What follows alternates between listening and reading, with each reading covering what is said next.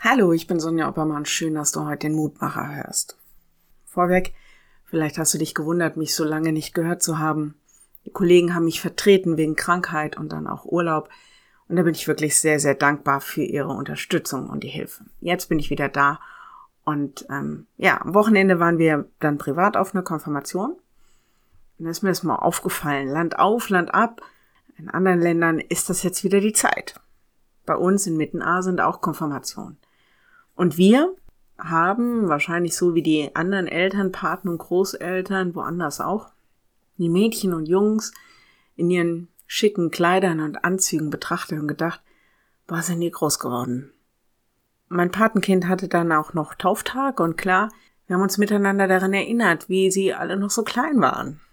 Und nicht nur, dass wir selbst ja 15 Jahre älter geworden sind, die Kinder sind jetzt groß irgendwie. Irgendwann werden sie Abschlussprüfung machen, den Führerschein, und sie gehen ins Leben. Und doch, sie bleiben irgendwie die Kinder. Kinder, die uns anvertraut wurden. Der Latex heute erzählt davon, dass wir für Gott nicht irgendwer sind. Er sieht uns nicht als Mitarbeiter, als Kirchensteuerzahler oder als Sünder, sondern wir sind und bleiben seine Kinder.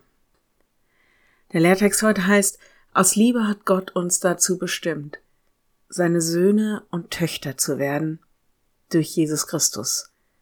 Epheser 1, Vers 4 und 5. Durch Jesus Christus, seine Söhne und Töchter, die er liebt. Das ist der Blick, mit dem er uns betrachtet.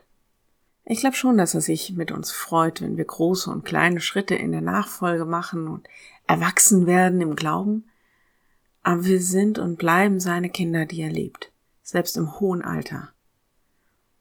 Das ist mir bei der Konfirmation neu bewusst geworden, als ich mich mit den Konfis, mit dem Pfarrer, mit der Gemeinde in dieses Bekenntnis zu Jesus Christus gestellt habe. Ich lade dich ein, noch mit mir zu beten. Lieber Vater, dass du uns deine Kinder nennst, das scheint so normal und ist doch so außergewöhnlich. Danke, dass wir deine Söhne und Töchter sein dürfen. Hilf uns, dass wir uns da auch neu in deine Liebe fallen lassen können, dass wir uns deiner Liebe anvertrauen.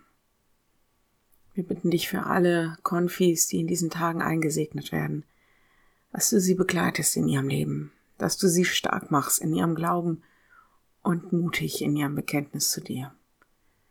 Lege deine Hand segnend auf sie, auf uns, auf unsere Lieben. Amen. Morgen ein neuer Mutmacher. Bis dahin. Bleib behütet. Tschüss.